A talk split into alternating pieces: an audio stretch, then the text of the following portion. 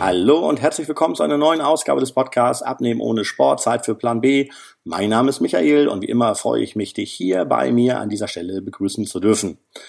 Heute geht es um den Stoffwechsel und darum, was du außer Sport noch so tun kannst, um ihn anzukurbeln. Doch zunächst möchte ich ein paar Worte über das Wesen des Stoffwechsels verlieren, damit du verstehst, warum es wichtig ist, diesen ordentlich im Gang zu halten. Der Stoffwechsel beinhaltet alle biochemischen Abläufe im Körper, die auf Zellebene ablaufen. Im Prinzip sorgt er also dafür, dass zugeführte Nahrung in den Zellen ein-, um- und abgebaut werden kann. Wenn wir abnehmen wollen, dann wollen wir natürlich, dass Fett aus unseren Zellen abgebaut wird. Ist der Stoffwechsel jedoch träge, dann kann die Diät noch so gut sein, es wird einfach nicht oder nicht schnell funktionieren. Wie du ja vermutlich weißt, kann das sehr frustrierend sein.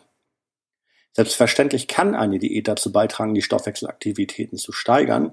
Es ist halt anstrengender, als wenn er bereits in guter Verfassung ist.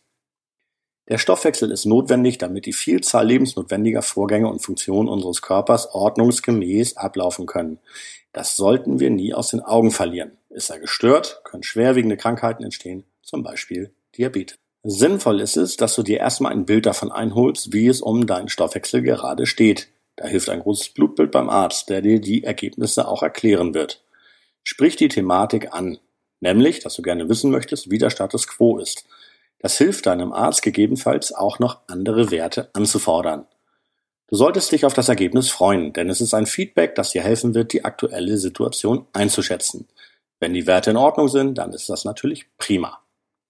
Falls die einen oder, falls die einen oder anderen Werte zu hoch sind, dann ist das auf jeden Fall ein Hinweis, genauer hinzuschauen und ganz ohne Panik Veränderungen in deinem Leben anzugehen. Lass dich nicht verrückt machen. Das Wichtigste, was du mit dem Feedback machen kannst, ist, dass du es ernst nimmst und es nicht verdrängst, denn schließlich geht es um deine Gesundheit.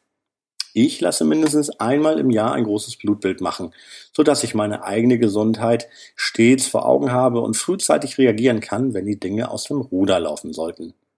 Dieser Beitrag soll dich ermutigen, auf dich zu achten und aufzupassen. In den nächsten Beiträgen werde ich dir immer wieder Tipps geben, wie du das machen kannst. Es ist gar nicht so schwer. Herzlichst, dein Michael. Tschüss.